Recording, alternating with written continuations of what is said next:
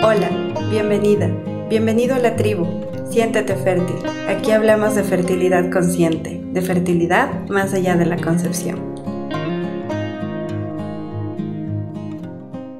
Hola, hola, bienvenidos y bienvenidas a un nuevo episodio de la tercera temporada de tribufertil.com, donde hablamos de fertilidad consciente, de fertilidad más allá de la concepción. Sé bienvenido y bienvenida a esta maravillosa tribu, así que espero que te puedas unir dándole aquí abajo a la campanita y suscribiéndote para que te lleguen las notificaciones de nuestros nuevos videos y también puedas explorar el canal. Ya con este video vamos a sumar 30, así que puedes interactuar con la información y el contenido que tenemos, seguramente va a sumar en tu camino. Aquí hablamos de fertilidad consciente, como ya sabes. Mi nombre es Tefi y doy la bienvenida a este episodio.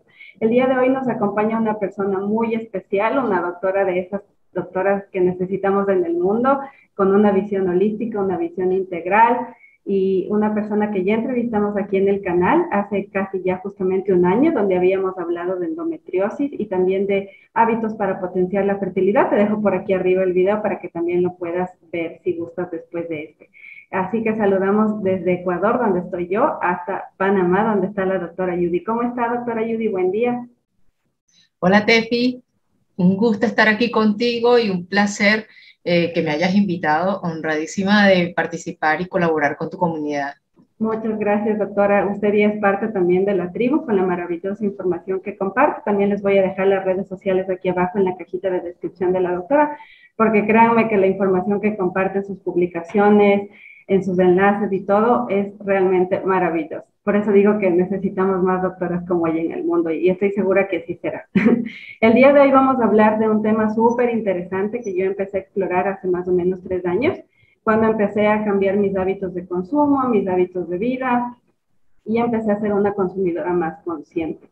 Eh, así que vamos a hablar de disruptores endocrinos. Tal vez para muchos y para muchas este tema sea algo nuevo, para otros tal vez ya lo hayan escuchado, pero sin duda si quieres recuperar tu salud hormonal, tu fertilidad y potenciarla, recuperar tu ciclicidad, este es un tema que realmente te va a cautivar y te va incluso a dejar el bichito para que puedas seguir investigando y explorando y decidas de forma consciente incluso cambiar tus hábitos de consumo, no solamente para potenciar tu fertilidad, sino también porque ya vamos a irlo conversando, ayuda también al medio ambiente y a la madre tierra. Así que Doctora Judy, ¿nos puede contar qué son estos disruptores endocrinos, por favor? Los disruptores endocrinos, así como su nombre lo indica, son disruptores, son, son sustancias que son capaces de involucrarse dentro de nuestro sistema endocrino, mimetizar su función y pues desbalancearla, ¿no? Eh, son capaces de, digamos, producir otra respuesta en nuestro sistema eh, endocrinológico por su forma, por su capacidad de, mimetizar la acción, por su capacidad de unirse a los receptores que ejecutan la acción. Perfecto. Y justamente hablando del sistema eh, endocrino, muchos tal vez no deben eh, comprender la relación que tiene este con nuestras hormonas. ¿Nos puede contar un poco por qué nos debería, digamos, importar o por qué deberíamos mirar este tema de la función hormonal con el sistema endocrino para ir entendiendo cuál sería el efecto que hacen estos disruptores que, como usted dice, mimetizan a, a las hormonas.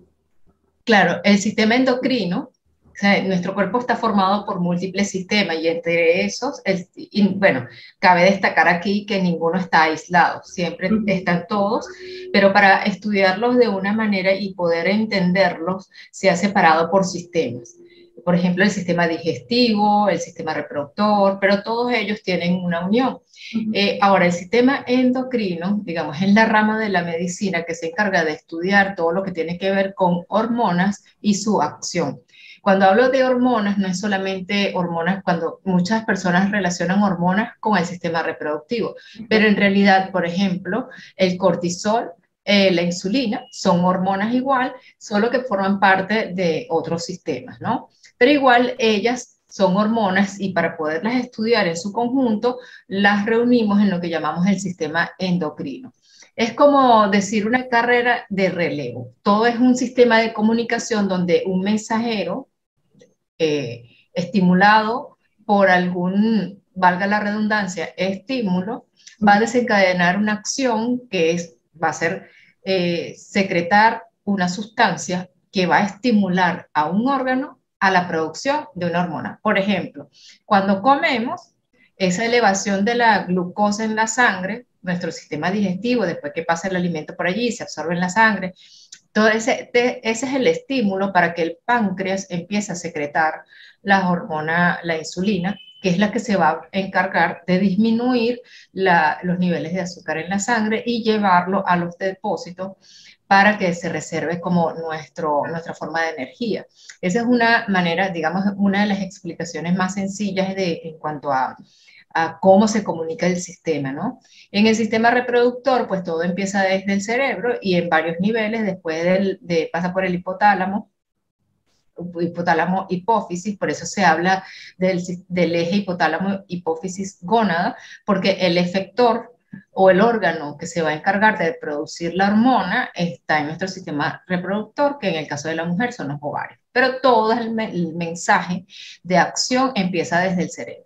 Entonces, los disruptores endocrinos son sustancias que una vez que ingresan dentro de nuestro cuerpo, además que permanecen por bastante tiempo, su, digamos, su, su, excreción no es tan rápida como cuando uno toma un medicamento que tiene un tiempo de vida media y se excreta.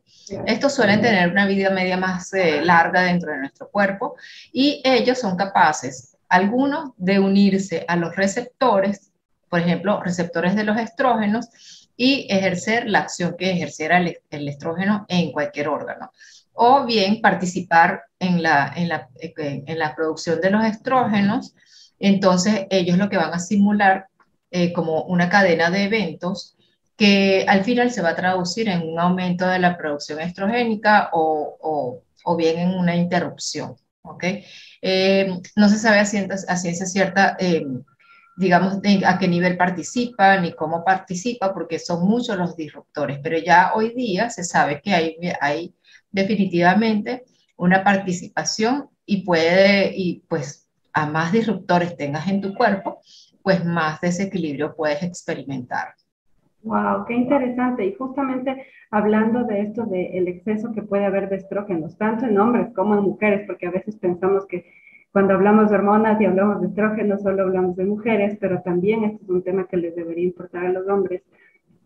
¿Qué pasa, doctora Judy, con el tema de estos excesos eh, y cómo pueden afectar la fertilidad de hombres y mujeres? Bueno, en el caso de mujeres no es algo muy eh, palpable, ni visible, ni detectable. Eso, por, supuesto, también depende mucho de la bioindividualidad y la bioquímica de cada persona. Eh, es por eso que hay mujeres más fértiles, menos fértiles, dependen de los antecedentes patológicos que tengan, porque no podemos echarle, eh, por decirlo de alguna manera, no podemos culpar que la infertilidad sea a causa de los disruptores endocrinos únicamente. Pues si una paciente con síndrome ovario poliquístico seguramente tendrá problemas de anovulación y aunque no son infértiles, va a caer, digamos, en un grupo de subfertilidad que le va a costar. Pero si a eso tú le sumas que ella está muy expuesta a tóxicos y ha tenido, eh, ha venido arrastrando en su vida este, siempre esa exposición, pues entonces ahí tenemos otro condicionante que pueda estar afectando a largo plazo.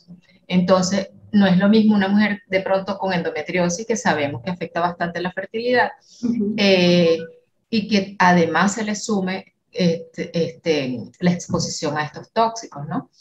Y pues hay mujeres, si tenemos dos mujeres completamente normales, pues por supuesto la que va a preservar más la fertilidad es aquella que lleva una vida como más natural, más sana, un estilo de vida o una forma de alimentación más saludable, más eh, con tendencia a lo, a lo natural y no a lo procesado. Eh, si la comparamos con, con la otra mujer, es probable que esta chica se logre embarazar más rápido o tenga menos riesgo de tener problemas de fertilidad. Wow, sin duda es muy importante lo que usted dice y me quedo con eso, que todos son factores y todo es como una integración y como un círculo. Por supuesto, no solo son los disruptores endocrinos, la alimentación, el movimiento y algunas cosas que ya hablamos justamente en el video anterior cuando hablábamos de endometriosis. No se olviden que se los dejo también aquí abajo por si lo quieren ver después. Entonces, querida doctora, podemos empezar a hablar de cómo estamos eh, expuestos a estos tóxicos. A veces cuando uno habla de, tóxicos es como que uno piensa, no, yo no vivo cerca de una fábrica o no, no estoy cerca tal vez de un relleno sanitario donde hay basura. eh, o no, no, no creo que estoy expuesta. Y tal vez no nos hemos dado cuenta que con nuestros hábitos de consumo diarios estamos expuestos a estos disruptores. De hecho, podemos empezar a hablar, por ejemplo, de la cocina. Todos los días nosotros cocinamos, nos alimentamos y justamente usamos, eh, por ejemplo, plástico. A veces para ir a trabajar usamos botellas de plástico o compramos en una tienda botellas de plástico con agua o con alguna bebida azucarada. Eh, ¿Nos puede comentar un poco sobre el tema del plástico, los microplásticos y todos estos componentes que pueden eh, ser disruptores endocrinos? Después que empecé a leer este tema, es dificilísimo vivir eh, sin exposición a tóxicos, porque en realidad lo tenemos hasta en la pintura de las paredes. Entonces, imagínate, tendríamos que, que vivir en, una, en el campo, pues. Entonces, eso hoy día es insostenible, pero sí podemos poner nuestro eh, granito de arena para disminuir la exposición que tenemos en nuestra casa. Por ejemplo, vamos a de lo más común a lo, a lo menos común. Obviamente las paredes estarán pintadas y ya eso se queda pintado.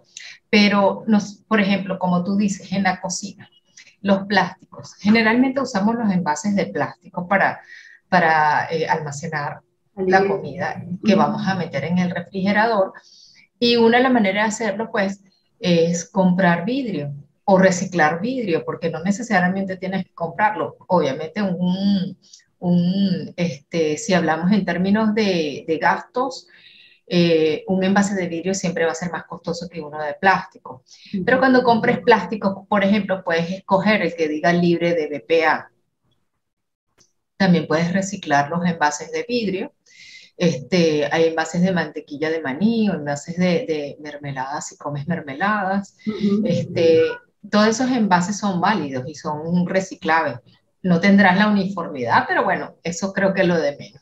Eh, el uso de eso por un lado con el plástico puedes eh, evitar el microondas. Si vas a calentar microondas porque sueles usarlo en tu trabajo, procura colocar tu comida en un plato, en un plato de, vidrio, de, cerámica, de porcelana X, eh, en un envase que se pueda colocar y que no se derrita si, observan ustedes los plásticos que usamos para, para el microondas y si les descongelamos en algún momento o calentamos por dos minutos, ustedes van a observar que el plástico se quema y ese que se derrite. Y ese plástico que se va derritiendo, eso va dejando residuos en el alimento que nosotros lo, lo, lo tragamos y desapercibidamente no nos va a generar síntomas, pero cuando eso ocurre muchas veces sumado a otras cantidades de disruptores endocrinos, pues entonces podemos estar sumándole un poquito más a los daños, ¿no? Que podemos causarle a nuestro cuerpo. Eh, entonces, sugerencia con el plástico, procura no usarlo y reemplazarlo con vidrio. Y en los casos en donde no se pueda, por ejemplo, yo tengo niños pequeños y a mí me aterra que ellos se les caiga y se, corten. Entonces, en ese caso, yo compro eh, libres de BPA y tampoco, eh, como norma, aquí usamos microondas para cosas muy puntuales, la verdad. Los usamos generalmente para calentar la comida del adulto, pero o como norma no se calienta en el envase de plástico. ¿Sí? Eso por un lado. El teflón, eh, del teflón he leído muchísimas cosas. El teflón sí es algo, al parecer, eh, no es el teflón como tal. Es todo el proceso químico que se requiere para que la superficie sea antiadherente y todas esas sustancias que se usan, eh, que a largo plazo se van desprendiendo después de, ser usado tantas veces y que el calor va dañando, entonces ese material se va desprendiendo y es lo que, genera, lo que le va a causar este daño a nuestro cuerpo. Afortunadamente, hoy hay mucha variedad en el mercado. Podemos conseguir inclusive juego de ollas de 5 mil dólares, pero nosotros no podemos llevarnos hasta ese extremo. También hoy día, afortunadamente, existen eh, ollas libres de, de, de, ese material, que sea acero, piedra o cerámica, son los tres materiales más recomendados. Pero en el caso de que quieras un sartén antiadherente, que siempre pues nos encanta esa, esa forma de cocinar sin tanta grasa, sin tanto aceite y que no se nos pegue la comida. Sí existen unos sartenes eh, hoy día de piedra que son bastante antiadherentes, no son tan tanto como el teflón, pero sí son bastante antiadherentes y se pueden reemplazar por esas. También existen unas que son libres de, si me acuerdo el nombre lo menciono, pero de verdad este, es una sustancia que es la que usan para procesar el teflón y que quede este, esa superficie lisa antiadherente. Entonces, ahora si en estos momentos no está no estás en la posibilidad de realizar el cambio. Entonces, ten cuidado, trata de no dañar el teflón y cuando el teflón ya esté, este, ya cuando el sartén empiece a adherirse, que ya la superficie está rugosa, ese sartén no sirve, ¿ok? Ese sartén ya empieza a desprender eh, sustancias que pueden ser perjudiciales. La otra es los utensilios de cocina de plástico. Podemos reemplazarlos por los de metal o por los de madera. ¿sí? Entonces, esa, esa, esas son formas así como que vamos, poquito a poco, vamos sumándole a, disminuir nuestra exposición a estos disruptores. Eh, es importante recalcar lo del microondas porque es algo que se hace muy común. La gente en el trabajo calienta en, su, en sus envases topper y bueno, una forma de disminuir ese, tragarse ese plástico es eso. Ah, otra, otra cosa, pues por supuesto, los, estos, los envases de, de agua, podemos reemplazarlos por, por metal. Sí, pero aquí con mis niños yo no puedo usar vasos de vidrio, me da miedo y, yo pues uso vasos de este material. Antes iba a decir que yo he visto bastante, eh, por ejemplo, muchos biberones de bebés que son hechos de material BPA frío, libres de BPA. Entonces, sí existen en el mercado botellas para tomar agua que no necesariamente son vidrio, son un plástico, pero mucho más amigable y libres de estos microplásticos. Claro, por ejemplo, una persona que va al, al gimnasio o va a trotar, eso es imposible llevar algo de, de vidrio. Entonces, esto de pronto, eh, este es un buen material, además que conserva el frío, entonces siempre va, y no sudan, no sudan, entonces es un buen material. Claro, es más costoso que el plástico, pero van a tener la certeza de que no van a incluir ese disruptor en su cuerpo y que además van a tener agua, agua fría y, y y un envase que va a estar siempre seco sin mojar las cosas del bolso. Sí, sin duda, eh, doctora Judy. Y algo que quiero rescatar de lo que dijo justamente es que no lleguemos a tener niveles de estrés por eh, cambiar estos hábitos o hoy voy a tirar todo de la cocina, hoy voy a tirar todo del baño, ya no voy a consumir esto y llegamos a niveles de estrés que realmente son igual de perjudiciales también para nuestras hormonas, nuestra ciclicidad, nuestra salud en general. Así que ir haciendo los cambios, como usted decía, de a poco, a medida que se pueda y tratar de hacer lo mejor que se pueda con lo que se tiene a la mano. Básicamente sería como eso un poco ahí el el, llamado de atención para no, no, estresarnos, porque muchas de las mujeres que estamos eh, justamente en esta búsqueda, en esta reconexión con el cuerpo, en estos intentos de lograr el embarazo, a veces nos obsesionamos con un tema y es como que nos enfocamos mucho y el estrés sin duda no es un aliado de la fertilidad. En ese contexto también, justamente, doctora Judy, podríamos hablar de eh, los cosméticos y de los productos de higiene personal, el champú, las cremas, eh, justamente creo que todas hemos escuchado alguna vez algún, eh, alguna publicidad de televisión o incluso en redes sociales de cremas, por ejemplo, que hablan de que no contienen parabenos. Muchos de nosotros no sabemos qué son los parabenos, pero las marcas ya están recalcando que no los contienen. ¿Nos puede comentar un poco sobre el tema de, los cosméticos y de la higiene personal y cómo también esto eh, nos puede afectar y cómo podemos reemplazarlo? Sí, fíjate que, bueno, para la fertilidad inclusive este, hay muchas asociaciones, inclusive hasta con cáncer, ¿no? Este, eh, los, digamos, hay muchos componentes, inclusive dificilísimos de leer, eh, no me los conozco todos, pero si ustedes ven una crema puede tener una lista grandísima, es el, el apartado donde dice ingredientes así de largo, generalmente uno no logra identificar o no logra memorizarse cuáles son, pero para hacerlo más práctico, yo me fijo en dos, que son dos, eh, ya dos eh, ingredientes que están demostrados pueden causar cambios en nuestro cuerpo, como lo es los parabenos y los talatos. El parabeno puede estar descrito también como metilparabeno, tiene pues, pues en muchas ocasiones puede tener el sufijo porque la composición cambia, pero a fin de cuentas cuando terminas, o sea, a fin de cuentas es igual un parabeno. Muchas de estas cremas y champús tienen, con lo contienen. Los champús comerciales siempre lo contienen. Eh, afortunadamente hoy día como que las empresas han tomado un poquito de conciencia y se han ido más hacia la línea, algunas nos describen como vegana, pero generalmente las líneas orgánicas lo tienen, eh, perdón, no lo contienen, y las líneas orgánicas son las que pronto eh, no solo que no lo contienen, sino que son ingredientes más amigables, son ingredientes naturales y probablemente el uso de aceites esenciales o de, o de perfumes que vienen directamente de las flores. Entonces, esos son ingredientes eh, como más amigables para nuestro cuerpo. ¿no? Eh, en, en, general, casi, casi todas las cremas comerciales o champú lo contienen.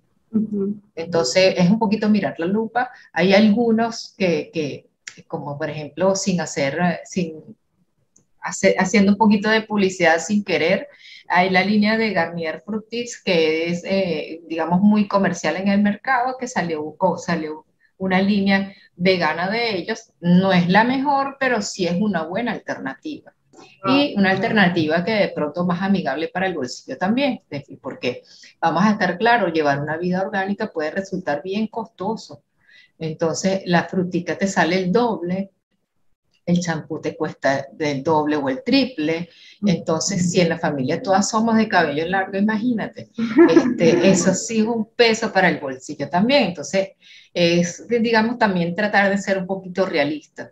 Podemos escoger cosas eh, podemos, eh, si te lavas el cabello todos los días, pues entonces puedes intentar hacerlo interdiario. Trata de buscar estos champús que son un poco más amigables eh, y que son también amigables a tu bolsillo. Y en el caso, pues, de las, de, puedes disminuir, aunque aquí, la, aquí en Latinoamérica tendemos a ser más coquetas y pues dejar de pintarnos las uñas a veces no es alternativa, ¿no? Eh, puedes escoger de pronto un, un, esmalte que sea eh, orgánico, que invertir en ese gasto, que, que, de pronto comprarte un esmalte que usas una vez a la semana no va a ser tan pesado como comprarte un champú que, que es algo que usas casi a diario. y la otra importantísima son los labiales, porque los labiales al estar en el labio, pues eh, muchas veces, mucho de ese contenido va, entra en nuestra boca y no los tragamos. Entonces, para mí importantísimo es el champú, el, el, labial y en el otro, em, el otra, eh, en la otra cosa que podemos tener cuidado es con la pasta dental. ¿Sí? En la pasta dental y el enjuague bucal puede tener triclosan y el triclosan es otro disruptor endocrino. Entonces, en esas cositas de cuidado diario podemos ir cambiándolas poquito a poco, ¿no? Eh, aquí sí eh, pueden ser un poquito más costosas, pero es algo que de pronto podemos, es más manejable. Eh, a ver, por otro lado, en cuanto al cuidado personal, muchas de las cremas también lo contienen. afortunadamente ya hoy hay una amplia línea de productos orgánicos y también hay muchos emprendimientos en donde hacen cosmética natural y, los precios de pronto son hasta más asequibles. Entonces podemos irnos por esa línea, por esa línea de productos. Eh, eso, en eso sí, de pronto el, cambio puede ser, mm, digamos, eh, importante porque es algo que nosotros nos aplicamos en, en, el rostro o en la piel diariamente y hasta dos veces al día. Sí, claro. Y justamente ahí le iba a decir que también una invitación para las mujeres que les guste de alguna forma crear cosas, eh, sentirse creativas tal vez eh, en la cocina. Existen también muchas recetas en YouTube y yo las he experimentado algunas y es hasta divertido hacerlo, así que les invito también a hacer pastas dentales ecológicas. Hay recetas en YouTube, si quieren se las dejo aquí abajo también. Y también para cremas, aceites esenciales, el aceite de coco ir como un poco experimentando, porque incluso les digo que es un tema que, que puede incluso llegar a ser divertido y que también de alguna forma incrementa nuestra creatividad. Sí, sí, así es. Sí, los hay. He visto bastantes, eh, sí. He visto bastantes tutoriales de eso. Ah, sí, muchas gracias, doctora Judy. Hasta ahora Realmente muy buena la información. Si te está gustando este video, no te olvides de darle un dedito arriba y también compartirlo con las personas que crees que les puede interesar. Me llamó mucho la atención el tema de los aromas. Justamente a veces el oler rico es como una cosa que, es una constante en nuestro eh, día a día, en nuestra rutina. Ir a una reunión y estar perfumadas, también que nuestra casa, cuando alguien la visite, tenga como un buen olor, un buen perfume en el baño. Y justamente para eso usamos varias cosas. Sprays, aromatizantes, el tema de los desinfectantes, cómo, digamos, limpiar la casa y todos estos aromas que están en todos estos productos que usamos para la casa y para nuestra higiene personal, también de alguna forma pueden eh, influir o tener algún impacto en nuestra salud hormonal. Sí, bueno, muchos de, estas, de estos productos de, limpieza pues están, están perfumados con sustancias químicas que nosotros inhalamos. Pues. Eh, hay algunos componentes, como el mejor ejemplo es la vela, ¿no? Que eh, cuando prendemos las velitas aromáticas, pues las velas son un componente directo del petróleo. Y si no se han fijado, este, les voy a contar estas anécdotas como para ponerlo de ejemplo. Nosotros solíamos prender una velita en el cuarto porque teníamos como, este, eh, teníamos una virgencita a quien todas las noches les rezamos, entonces tenemos ese hábito. Y pues un día, eh, y eso es algo, digamos, relativamente reciente, de, seis años, siete años para acá, solo que antes lo hacíamos en la sala y al mudarnos a Panamá, pues este, decidimos colocarlo en el cuarto. y, resulta cuando tocó hacer el mantenimiento del aire acondicionado, no entendíamos por qué el aire estaba, el, los filtros estaban tan oscuros. Si la habitación permanecía cerrada, todos los días del mes, todos los días de la semana siempre estaba cerrada porque el, eventualmente lo, lo abríamos, abríamos las ventanas para que se ventilara un poco, pero yo, llueve tanto que generalmente mantenemos el aire prendido este, nos llamó muchísimo la atención y al final cuando dándole vueltas llegamos a la conclusión que definitivamente el humo de la vela no es algo eh, que, que, debamos tener cerca, que ese humo que se, que, que, se ve como humo blanco a veces y que de pronto se vuelve negro, ese mismo humo probablemente entre así a nuestros pulmones, ¿sí? Entonces es un derivado directo del petróleo y eh, los filtros del aire acondicionado nos dieron ese alerta. Entonces, si van a prender alguna velita, yo aquí prendo velitas. No me gusta tener los niños cerca y lo hago entonces de noche en un sitio que está aireado, en un ambiente que está abierto. ¿sí? Si no lo prendo mejor, pero si tengo la, la necesidad de prenderlo, de resto, trato de apoyarme en los aceites esenciales para temas aromáticos, porque es algo que es puro y que la inhalación de ellos va a ser alcoholes que al fin de cuentas van a tener un efecto positivo dentro de nuestro cuerpo. Elevar el estado de ánimo o bien sea, bien sea para relajar un poco, eh, para concentración. Entonces, también te sirve para otras cosas al mismo tiempo que estás aromatizando. Eh, porque lo, Fíjense que el tema de los olores es tan importante, nosotros no lo tomamos muy en cuenta, pero cuando, cuando nosotros hacíamos procedimientos de fertilidad o cuando yo empecé mi formación, lo primero que te dicen es, no puedes venir con perfume. ¿Por qué? Porque cuando entramos a los laboratorios de fertilidad, el alcohol de los perfumes, el, eh, el alcohol es una sustancia volátil. Entonces, esa volatilidad puede dispersarse en el ambiente del, laboratorio y afectar los embriones. Entonces yo no uso perfume desde ese entonces, se me creé el hábito de no usarlo y en las salidas, así como tú dices, nosotros queremos estar perfumadas. Pues ahora que estoy en el mundo holístico y que ya le he puesto la lupa a cada uno de los productos que usamos, eh, sí, yo tengo, eh, si tienes perfume, yo tengo el mío de verdad que tiene como, le calculo como cinco años porque lo uso poquito, pero cuando lo uso, lo aplico sobre la ropa. Es una forma de que no tengas la exposición directa en tu cuerpo y, y, de andar al mismo tiempo con el olor que quieres, eh, que, quieres, eh, que quieres para esa noche o para esa salida. Esa es una alternativa.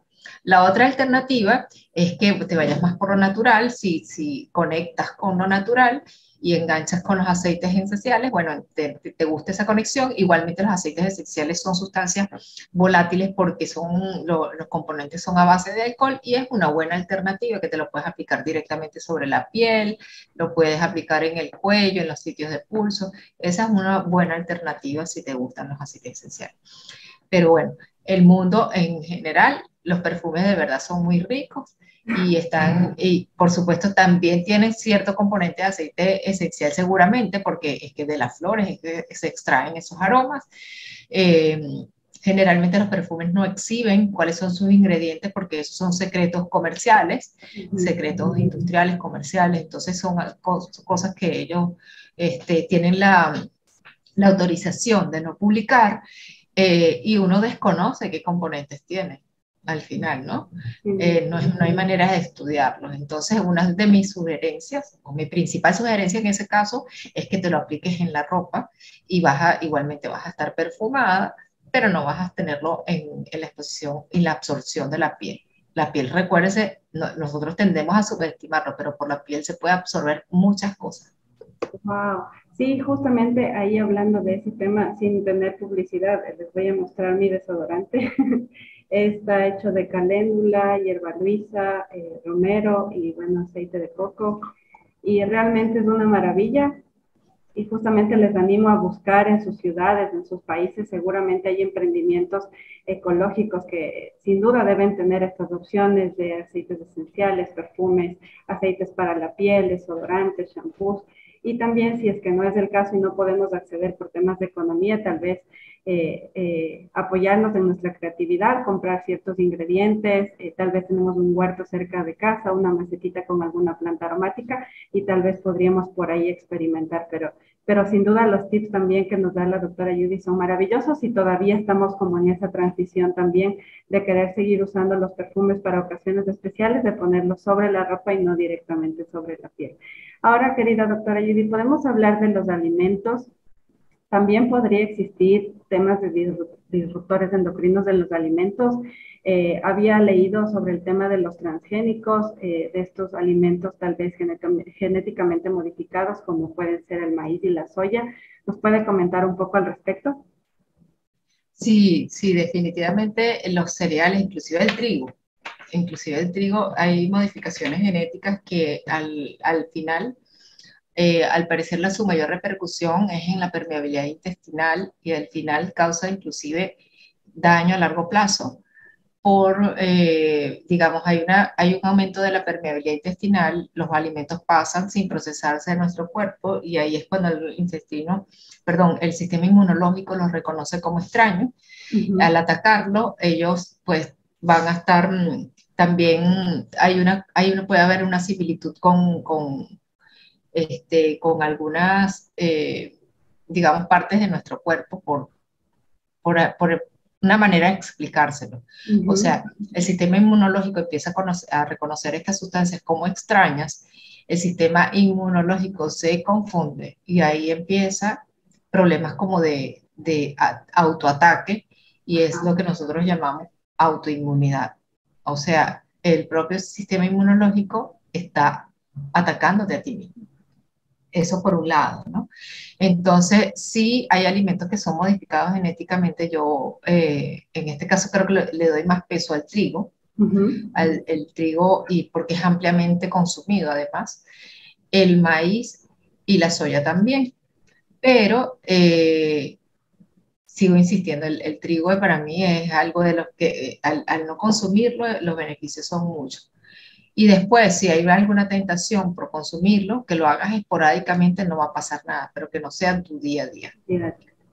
Sí, ellos pueden participar como, como disruptores, pero para mí la más importante, su participación más importante es lo que puede causar a nivel intestinal, que a largo plazo, no solamente la, el maíz, digamos, tú mencionaste esto que son genéticamente modificados, pero también hay los otros cereales que en conjunto puede causar el consumo de todos ellos a largo plazo, puede causar eh, esta permeabilidad intestinal y las intolerancias. Eh, también está la cebada, el, centeno, el mijo y la avena no es tan inocuo como, como creemos. La, la, avena, si se consume esporádicamente, probablemente no pase nada, pero ya en conjunto con todos estos cereales, a largo plazo, en una, en una mujer o un hombre eh, susceptible, probablemente cause daño. Wow. Sí, sin duda. Ya hemos hablado en el canal eh, de algunos tipos de reemplazos que podemos hacer, así que también les dejo videos aquí abajo sobre nutrición para que también los puedan explorar, pero sin duda también les animo a investigar. Eh, yo en esta transición también de dejar el gluten, justamente el trigo, la cebada, eh, incluso la avena y otros, eh, otros cereales, pues he ido explorando con tubérculos y cosas maravillosas que se pueden hacer con el camote, la yuca, el plátano verde o plátano macho que le conocen en otros países, para poder hacer estos reemplazos, porque a veces también nos preguntamos cómo transicionar. Así que les, les, animo también a investigar. En YouTube sin duda hay muchas recetas y mucha información con la que pueden resonar y, explorar su creatividad. Eh, querida doctora Judy, ¿qué pasa con los pescados? Había leído también por este tema de la contaminación en los mares con metales pesados. Sí. Muchos de los pescados absorben estos metales pesados y nosotros al consumirlos también los podemos absorber. ¿Cómo va ese tema? Así, tal cual como tú lo has dicho, los pescados eh, suelen tener la acumulación de mercurio en su cuerpo y pues los pescados que más eh, contenido en metales pesados tienen eh, son los pescados longevos, los pescados que llegan a vivir largos años y que llegan a gran tamaño. Entonces aquí la sugerencia es que si incluyes pescado, trates de consumir los pescados pequeños o, o evites, por ejemplo, el atún, el pez espada, que son esos peces que eh, digamos, tienen más longevidad y que cuando son, cuando son este, comercializados generalmente es el pescado grande que van dividiendo. Entonces ese sí probablemente esté eh, más, tenga más contenido en metales que los pescados eh, más pequeños o, o, más jóvenes, ¿no? Eh, esa es una de las recomendaciones. Ese es el motivo principal para que vean la importancia de por qué a las mujeres embarazadas se les sugiere o se les prohíbe comer pescados y mariscos, ¿sí? Porque pueden tener esa contaminación de metales que es importantísimo eh, o, puede, puede tener cierta afectación al bebé. Entonces, esa es la, la, razón principal. Si estás buscando embarazo, también es importante que lo evites, pero puedes consumir pescados más pequeños. Por ejemplo, la sardina tiene un buen contenido de, omega 3 y el, el, salmón, aunque también dicen que el salmón cuando alcanza gran tamaño puede tener un gran contenido de, de metales. Eh, es un buen alimento, sin embargo, pues hay que también tener consideración de que, de que no lo podemos consumir todos los días. Igual los mariscos. Los mariscos, los, los calamares y los camarones son los que más contenido tienen. Entonces, ponerle el cuidado a esto si estás buscando embarazo eh, y evitar los pescados más grandes, como los que ya mencioné, ¿no? Perfecto. Eh, también, bueno, en cuanto a los mariscos, lo más relevante es eso, no sé si me ibas a preguntar sobre las frutas, porque es algo, eh, es algo que, que no lo, o que tendemos a subestimar, pues. Generalmente se sugiere que comas las frutas de la temporada porque se supone. Esto yo creo que es más válido para países nórdicos, por ejemplo, Estados Unidos y Canadá, donde ellos tienen bien marcadas las estaciones y que en todo el año no se producen, la, no tienen la misma producción y que de pronto cuando es la estación, ellos tienen, disminuyen la cantidad de pesticidas y de, y de fertilizantes que usen en la fruta. Eh, una forma de hacerlo, pues ya vuelvo y repito, es como consumiendo la fruta de la temporada. La otra forma es, si la fruta tiene piel, quitarle la piel por ejemplo, la manzana, comerla sin piel. Se dice que las propiedades están en la piel, pero también los pesticidas quedan allí. Entonces es otra forma de evitarlo. ¿sí?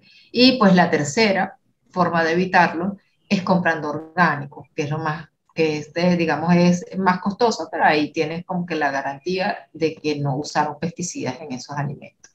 Claro.